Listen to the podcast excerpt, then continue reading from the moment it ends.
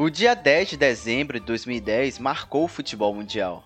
Nesta data, a FIFA anunciou oficialmente que a Rússia e o Catar seriam as sedes das Copas de 2018 e de 2022, respectivamente, no que é tida como uma das mais controversas escolhas da história da principal competição de seleções do mundo, a bola ainda não rolou para a Copa no Catar e ela já está sendo marcada por polêmicas, denúncias e muita discussão.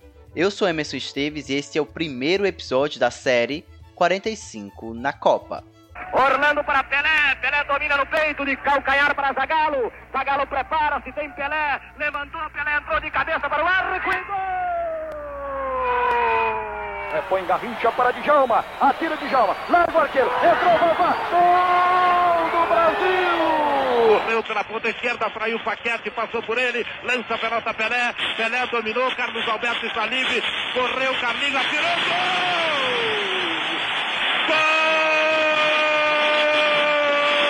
Gol! Baixo e Tafarel. Vai partir, vai que é sua, Tafarel. Partiu, bateu, acabou! Acabou! Cafu já partiu na velocidade. Ele cortou pro meio, lá veio o Clemerson. Rivaldo saiu pro Ronaldinho, pé direito, bateu. Brasil! 45 de acréscimo.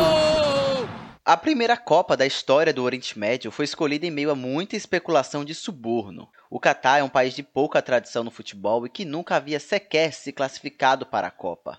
Surpreendentemente, ele venceu a concorrência de Estados Unidos, Austrália, Coreia do Sul e Japão para sediar o torneio.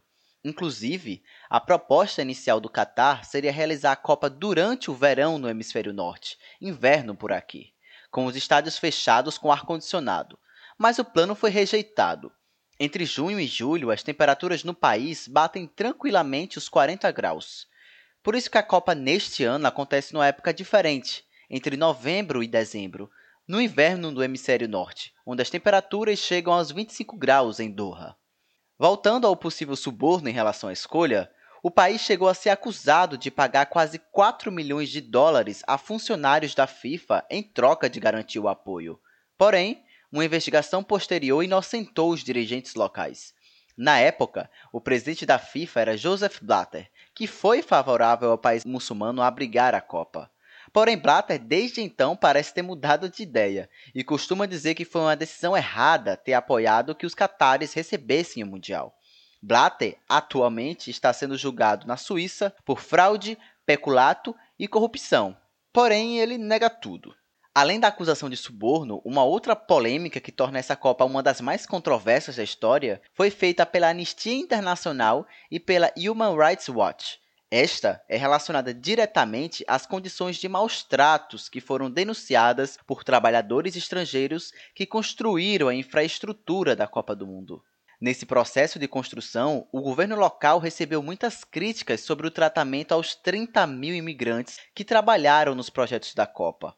Em fevereiro de 2021, o jornal britânico The Guardian afirmou que 6.500 trabalhadores imigrantes da Índia, Paquistão, Nepal, Bangladesh e Sri Lanka morreram no Catar desde que o país conquistou o direito de sediar a Copa, lá em 2010. A situação sempre foi negada pelos organizadores. Embora o Catar não tenha essa tradição no futebol, como já ressaltamos no início desse episódio, é um dos países mais ricos do mundo e tem investido muito dinheiro para o mega evento. Foram construídos sete estádios especificamente para o torneio, sendo eles Al Janoub, Stadium 974, Khalifa Int, Al Bayt, Education City, Ahmed Bin Ali, Altumama e Lusail. Este último foi erguido em uma cidade totalmente nova para sediar a partida final do Mundial. Essa cidade está sediada a 15 quilômetros da capital, Doha. Um outro ponto importantíssimo que antes da bola rolar já tem se tornado pauta e que durante 20 de novembro a 18 de dezembro certamente vai ser um motivo de discussões é o tratamento recebido por pessoas LGBTQIAP+, no país.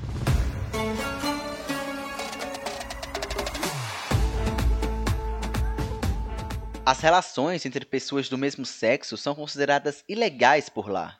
O Catar é um país muçulmano conservador e os torcedores estão sendo alertados para terem cuidados especiais com o seu comportamento. Grupos que representam torcedores gays de futebol têm pedido à FIFA para garantir a sua segurança.